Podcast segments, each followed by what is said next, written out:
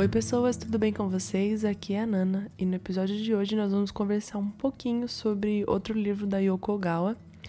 Eu já trouxe ela aqui para falar sobre o Museu do Silêncio e hoje eu tô aqui para conversar com vocês sobre o Polícia da Memória. Eu me apaixonei pela escrita dela e pelos temas que ela aborda e eu quero ler tudo que essa mulher já publicou.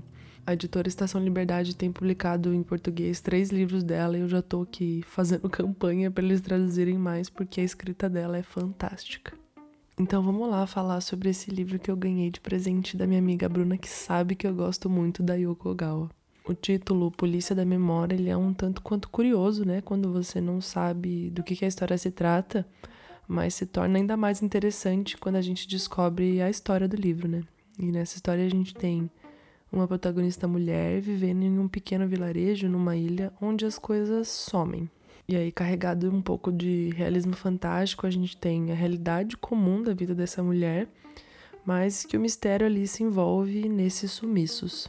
Então é meio que assim: os moradores dessa ilha estão vivendo suas vidas normais dia após dia, mas às vezes eles acordam e sentem que algo sumiu. Sim, todos eles sentem. E aí que entra um pouco dessa questão da fantasia, né? Então, assim que eles acordam e sentem que algo sumiu, eles meio que saem à procura daquilo que sumiu.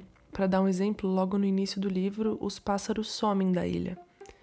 Então, todos aqueles que tinham pássaros em casa precisam se livrar dos pássaros porque eles sumiram da ilha. Tem um outro momento, por exemplo, que algo mais material some e eles fazem fogueira para queimar aquilo que ele sumiu, mas que eles têm, né, como posse. E aí você deve estar se perguntando como que somem as coisas se eles ainda têm essas coisas. Pois é, o sumiço na verdade está na memória. Todas as memórias das pessoas são apagadas daquilo que se foi. Então, todas as memórias que eles têm com os pássaros, por exemplo, que eu citei que some, vão embora e eles perdem às vezes até um pouco do, do sentido da palavra pássaro, sabe? Eles têm dificuldade de lembrar da palavra até.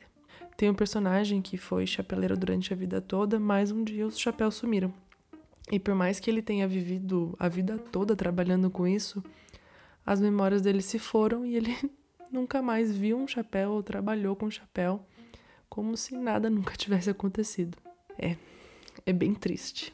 Tem alguns sumiços que me feriram, assim, pessoalmente, enquanto eu lia, que me causaram até reações físicas. Eu li um pouco desse livro no trem, indo visitar uma amiga, e, assim, deve ter sido hilário me assistir lendo, porque eu, eu ficava revoltada. Esse livro me causou de verdade algumas reações físicas, assim, que foi impossível segurar. E o título Polícia da Memória se dá à polícia que existe nesse livro que caça aqueles que, diferente de todo mundo, não se esquecem. Então, nós temos uma população que, se não perde as memórias, é caçada pela polícia. E é interessante porque esse esquecimento não é uma escolha, né? Ele é algo intrínseco a cada uma das pessoas. Algumas esquecem e outras não. Mas aquelas que não esquecem sofrem suas consequências.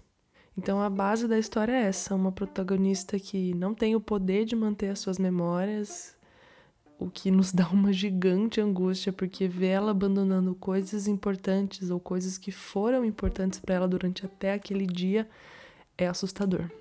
E enquanto isso a gente tem essa polícia autoritária que dá fins às pessoas e fins esses os quais a gente não sabe quais são, porque elas não têm o poder de esquecer. Esse livro levanta diversas questões para a gente que está lendo, mas todas elas nos levam a entender a importância das nossas memórias. E para mim, que sou fotógrafa e tenho a memória como um dos meus maiores objetos de interesse, tanto profissional quanto poético, esse livro é um prato cheio. As perdas de memória com objetos podem soar até um pouco material demais sem entender a profundidade da coisa. Mas a real é que diversas coisas do nosso dia a dia nos lembram pessoas e momentos. Então, sumir com aquele objeto também some com todas as memórias que nós temos ao redor dele. Vou dar o exemplo da minha vida de algo muito importante. Se some de mim a fotografia, eu perco também memórias de diversas pessoas que eu só conheci por causa da fotografia. Eu perco uma quantidade de anos que eu passei estudando fotografia eu perco todos os eventos e momentos que eu fotografei. Eu perco os sentimentos que eu tive todas as vezes que eu fotografei coisas importantes para mim e para o outro. Eu perco a delícia de poder contemplar coisas da minha infância, por exemplo, que eu não tenho memória, mas que eu vejo através das fotografias físicas, né? E eu perco também o poder de ver a vida daqueles que eu amo antes de eu nascer, né? Porque as fotografias estão ali para registrar e documentar períodos da história em que a gente não estava vivo, mas que a gente pode descobrir e conhecer. E novamente, eu estou usando a fotografia como um exemplo porque ela é grande parte da minha vida. E às vezes pode parecer só um objeto, mas é muito mais do que isso.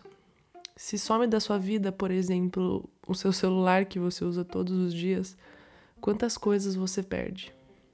E o pior, na questão do livro, as pessoas realmente abandonam aquilo que sumiu, como se nunca tivessem tido alguma importância para elas. E meus amigos, ler esses relatos doem profundamente. Mas o que mais me marcou mesmo nesse livro foi um momento em que uma pessoa muito querida morre. Eu não vou contar quem, porque é um spoiler desse sacanagem, mas a perda de uma pessoa querida é muito mais dolorosa do que a perda de um objeto. As coisas vão sumindo e as pessoas vão se adaptando, se reinventando, mas a perda de alguém causa um buraco impossível de se preencher. E é interessante que o talvez o único sumiço que a polícia não tem como exigir da população é o das pessoas que se vão. E isso me fez pensar que talvez esse sistema de sumiço das coisas do livro fosse para silenciar a vida que existe dentro das pessoas até o ponto delas se tornarem vazias. Mas enquanto nós tivermos pessoas, por mais que elas morram ou de alguma forma saiam das nossas vidas, algo vivo delas permanece em nós, tornando impossível deletar totalmente o poder da memória. Então, por mais que os habitantes daquela ilha percam os objetos que estão cheios de memórias com as pessoas, a presença dessas pessoas nas nossas vidas, o nosso conhecimento e relacionamento com elas, são impossíveis de serem apagados em plenitude. E nisso eu fiquei refletindo sobre o efeito dos relacionamentos nas nossas vidas, sabe? Sobre o impacto, a influência e a importância que as pessoas que nos cercam têm para nós. As circunstâncias da vida podem nos tirar tudo, menos a vida que habita em nós por causa daqueles com quem a gente convive e divide a nossa existência. É interessante que no livro aqueles que esquecem, eles não sofrem com a perda das coisas, porque afinal de contas elas perdem a importância para eles, né? É algo fora do controle deles.